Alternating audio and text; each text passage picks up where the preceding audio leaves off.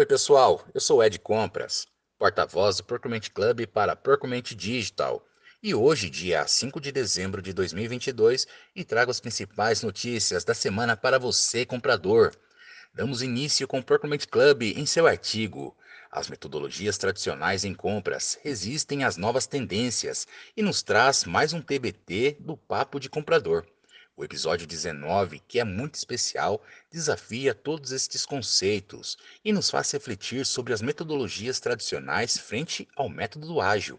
Afinal, elas podem coexistir no meio do corporativo de hoje?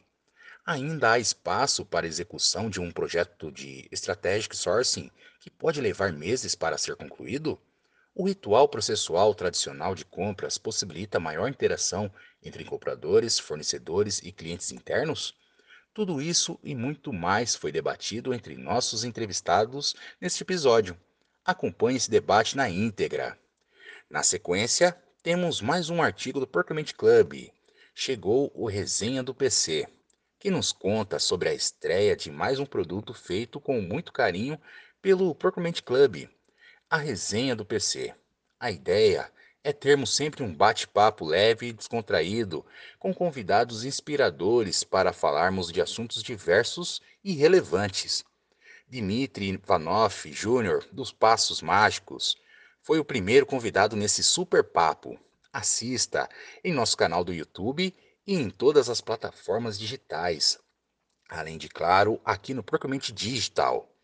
Também temos Cláudio Bastos em seu artigo O Planejamento e a bola de cristal, que nos mostra os desafios de fazer o planejamento de compras, pois não é uma tarefa fácil, seja em um cenário mais estável ou em um cenário onde perspectivas para 2023 não estão muito claras. Ainda que seja um processo dinâmico e sujeito a revisões durante a sua elaboração, encontrar os parâmetros corretos de entrada para ter como saída um planejamento o mais realista possível é um grande desafio. E por fim, temos Aline Horstmann em seu artigo Saiu a lista das férias coletivas. Coloco ou não coloco meu nome?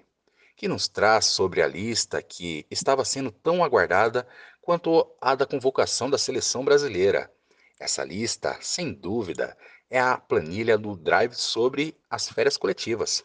Geralmente é difícil achar um meio termo que agrade a todos, pois tem gente que não gosta de modo algum em tirar férias coletivas e sente arrepio só de ouvir. E já tem aqueles que ficam torcendo para a empresa aderir ao movimento e assim conseguir curtir o final de ano de maneira mais tranquila. Neste artigo, Aline conclui que não devemos ser o tipo de profissional que olha somente o seu lado. Entenda também o lado da empresa. Lembre-se sempre, seja colaborativo. Curtiu? Então fique de olho em nosso portal e redes sociais. Tem novidades todos os dias.